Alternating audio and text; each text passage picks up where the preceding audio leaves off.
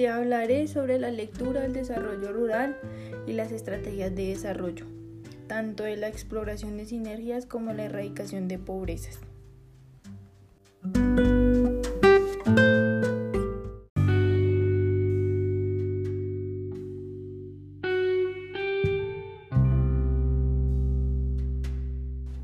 El mundo está atravesando por un gran periodo de cambio histórico, visto por primera vez en la historia de la humanidad.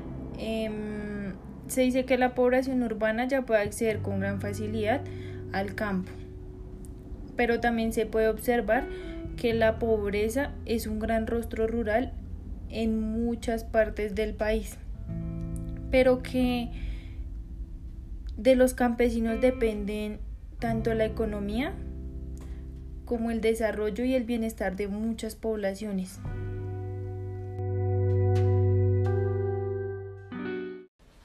Los grandes principales problemas o causas de la pobreza rural son tanto estructurales que se pueden relacionar con una repartición de bienes o de tierras y que a su vez en este tema se ve mucha desigualdad ante el poder.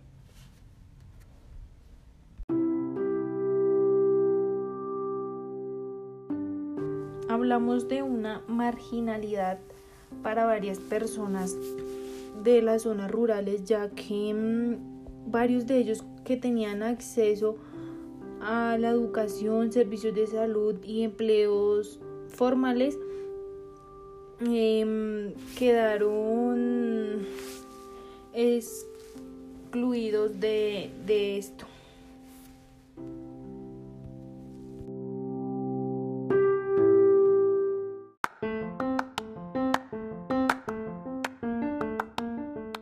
En esta lectura nos habla de los industrialistas como personas que buscan el desarrollo en países subdesarrollados y que les dan un gran apoyo, tanto a los agricultores, a los campesinos en general. Em, esto generó gran impacto en la agricultura y en la industria durante las primeras etapas del desarrollo.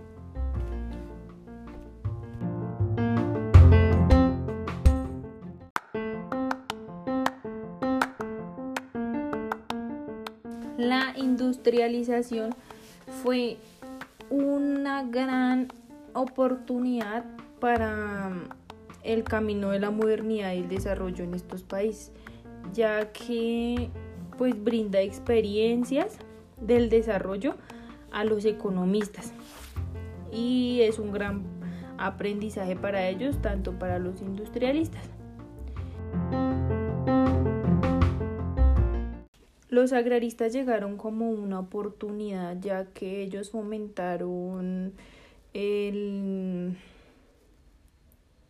crédito y las inversiones públicas para las infraestructuras y así que los campesinos o las personas pudieran ir teniendo su capital propio.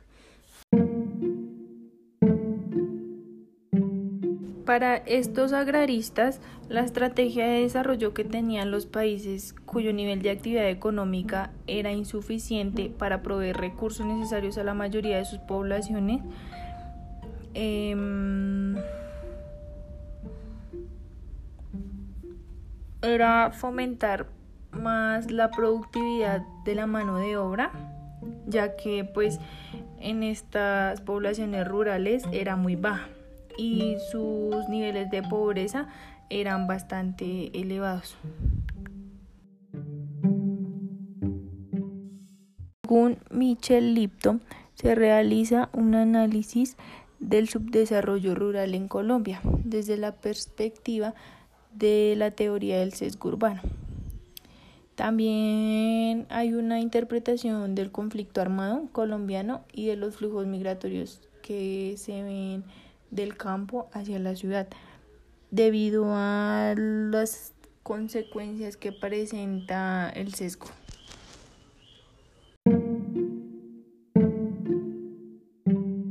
Uno de los objetivos de Lipton con su teoría sobre el sesgo urbano fue argumentar la ineficiencia de la distribución de varios recursos en los países que tenían poco crecimiento y demasiada pobreza como los PBD, que son países cuyo nivel de actividad económica es insuficiente, ya que no proveen recursos necesarios para la mayoría de poblaciones, en este caso las rurales.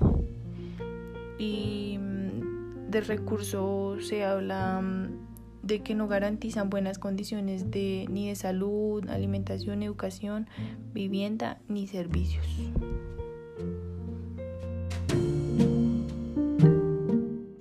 Se encuentran varias críticas que se centran en la tesis del sesgo urbano frente a Lipton, ya que este mm, no ve o se refiere a una validez empírica, como nos dice allí, que indica varios problemas y no mediciones.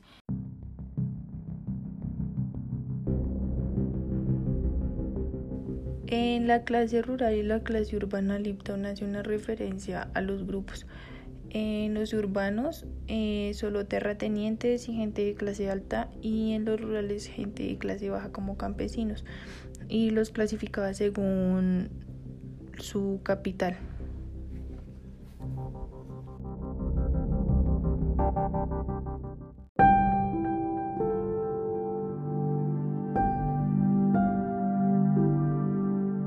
Se habla de una pobreza mundial a escala muy alta, ya que mm, se saturan mercados agrícolas y los precios son bastante alterados.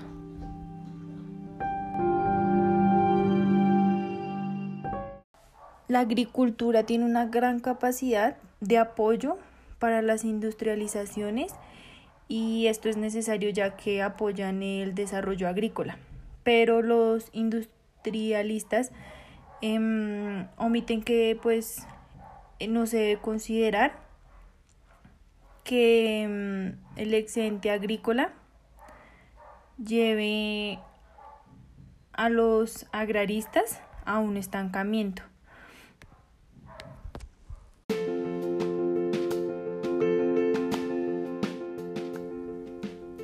Eh, les cuesta un poco enfocarse en un solo sector, ya sea el agrícola o el industrial, ya que es, es difícil eh, ver qué tan complejas o dinámicas pueden ser estas. Y de esto depende que ellos investiguen a fondo las posibilidades de que estos recursos no generen tanto impacto en el desarrollo económico.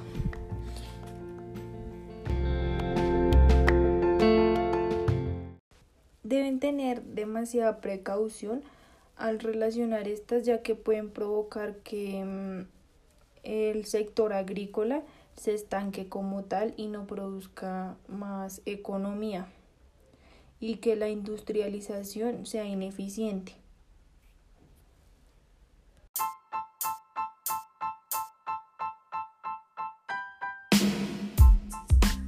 Nos da un gran ejemplo de que Corea del Sur y Taiwán crean condiciones de crecimiento tanto para la productividad agrícola como para la de industria.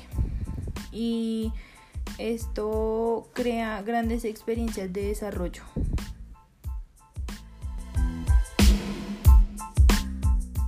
Estos han sido de gran importancia ya que pues a esto han ganado gran experiencia en los mercados internacionales y son vistos como una competencia mundial y mm, incentivan a otros países a llevar una estrategia como esta para que su mercado y su economía crezca más. Las fronteras que hay entre lo rural y lo urbano han hecho posible que lo urbano se vuelva rural y lo rural urbano. Se ha creado una subsistencia progresiva dando unión a lo rural con lo urbano y asimismo involucrando actividades tanto agrícolas como de industria. Se ha luchado por erradicar la pobreza rural, ya que esta durante muchos años se ha dejado influenciar por la política, el gobierno.